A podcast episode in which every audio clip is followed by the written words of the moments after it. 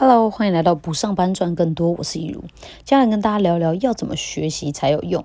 学习如何学习，一直都是一门博大精深的学问。想要在专业技术上有所提升，或者是从零开始学习一项新的技能或者是事物，甚至是完成每年的年度年初定下年度目标，都需要这个能力。那在今天的节目里呢，我会跟你分享四个提高学习效能的重要关键，让你在人生的各个面向里都能够持续成长，迈向一个越来越好的人生。未来大师艾尔文·托夫勒说：“二十一世纪的文盲将不再是那些不会写字和阅读的人，而是那些无法学习、不愿学习和不重新学习的人。”不可否认哦，在现在这个变化很快速的时代里面，学习力成为一个人的核心竞争力。很多人以为离开学校进入职场就是学习的终点，但其实学习根本就没有终点，它是我们生活当中的一部分。我们用它来改善我们的工作和关系，或者是丰富我们的生活。但是到底什么是真正有用的学习，而且又要怎么实践呢？我认为有四个关键，分别是有目标、有行动、有检核，还有专注力。我接下来会一一说明它们代表的含义，还有它们之间的关联。第一个部分有目标，也就是你学习的目的性还有动机是什么？我们需要设定出这个学习与练习最终要到达的目的，拥有怎样？拥有什么样的技能？该掌握哪些关键知识？还有这项技能最终的使用场景会是什么？才能拟定出有效的训练策略，并且在练习过程当中逐步提高难度，来协助你的表现提升。举例来说，如果你想学习投篮技巧，呃，你要先确定你的目目的还有动机，可能是让投篮变准，能够在比赛当中得到更多分数，帮助球队赢球，并且设定出清楚可量化的目标，比如说投篮命中率要达到多少，并且。呃，设想在比赛中会使用到投篮能力的场景，接着才进入到制定策略的阶段。从正确的投篮姿势的学习到稳定投篮练习，确认自己会运用腿的力量，手腕只是呃顺势，还有调整方向之后，才会进进入定点投篮或者是移动式投篮这样的练习。逐渐调整呃练习的难度，直到可以完全符合最终使用场景。研究显示，将有明确目标的学习，不只会让人更有热情、更投入，还会有比怀抱模糊志向的人有更好的表现。这是第一个部分。那第二第二个部分有行动，在这里的行动指的是去做为了达成你上面设定的目标所需要做的所有事情。先开枪，然后再瞄准。有了第一枪，你才会知道下次该往哪个方向瞄准。从做中学是帮助你修正跟进步最快的方式。不要害怕犯错，因为学习本来就是一个尝试错误的过程。呃，你会在尝试的过程当中确切的知道什么是有效的，什么是无效的。只有当你尝真正尝试了之后，得到的那个东西才叫做经验。在你还没尝试之前，都只是预测或者是判断而已。就像 Nike 创办人说的，真正的学习其实是当你直接去做你想变擅长的事情的时候才会发生，因为你去做了。你会在过程当中发现问题，在你思考如何修正并尝试解决问题的时候，就是你能力大要紧的时候。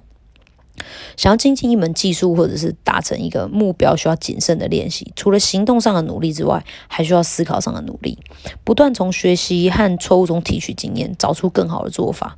写训练日志。呃，或者是学习日志是一个很好的锻炼方式，它能够不断总结自己已经学到的内容，还有尚未被解决的问题，持续刺激自己对于如何拥有更高表现的思考。深度的学习绝对不会只是身体跟行为上的锻炼，更是心智跟思考上的锻炼。只有将深入思考和实际操作结合，才能够真正做到谨慎的练习。那第三个部分呢，是有检核，也就是要有一个反馈机制，要能够呃追踪自己进步的情况。而且它是要，它要是可以量化的指标，不论是呃优点的强化还是缺点的补强，而不是只是一味的重复相同的计划，看不见进步却也没发现问题，这是最可怕的事情。想要精进自己的能力，呃，并不是大量练习就好，练习的品质也是非常重要的，必须专注在自己的目标还有自己的弱点上。反复练习的其中一个目的，就在于发现自己的弱点，并且聚焦在如何改善，直到找出最佳的呃策解决策略为止。每次练习的时候，都要找出自己有哪里不足，透过回馈来寻求改善的方向，并且定出计划，然后持续执行。因为比起那些让你感到轻松的事，在心理上感到费力的事情。的这些学习通常能够为我们带来更多的好处，呃，脱离舒适圈肯定是会充满挑战的，过程也不会很有趣，但是结果通常都是我们真正想要的。那第四步，也就是最后一个提升学习效能的关键，就是专注力。这听起来有点像是陈腔滥调或者老生常谈，但它真的很重要。我们都有过念书的经验，专注两小时会抵过漫不经心的一整天。学习跟练习的质真的比量重要。想要拥有良好的学习品质，就要学会保护我们有限的注意力。有研究显示，当我们从某项任务当中被打断的时候，至少需要花超过二十分钟才能够回到之前的专注状态。我们现在处在一个每分每秒注意力都在被剥夺的时代。如果没办法创造一个能让我们保持专注的环境或者是状态的话，那高效学习就是难上加难。那在创创造环境的这个面向上，我建议是可以在需要专注的时候，把手机设定成勿扰模式，不然它不时震动一下，或者跳出提醒通知，都会吸引我们的注意力，让你分心。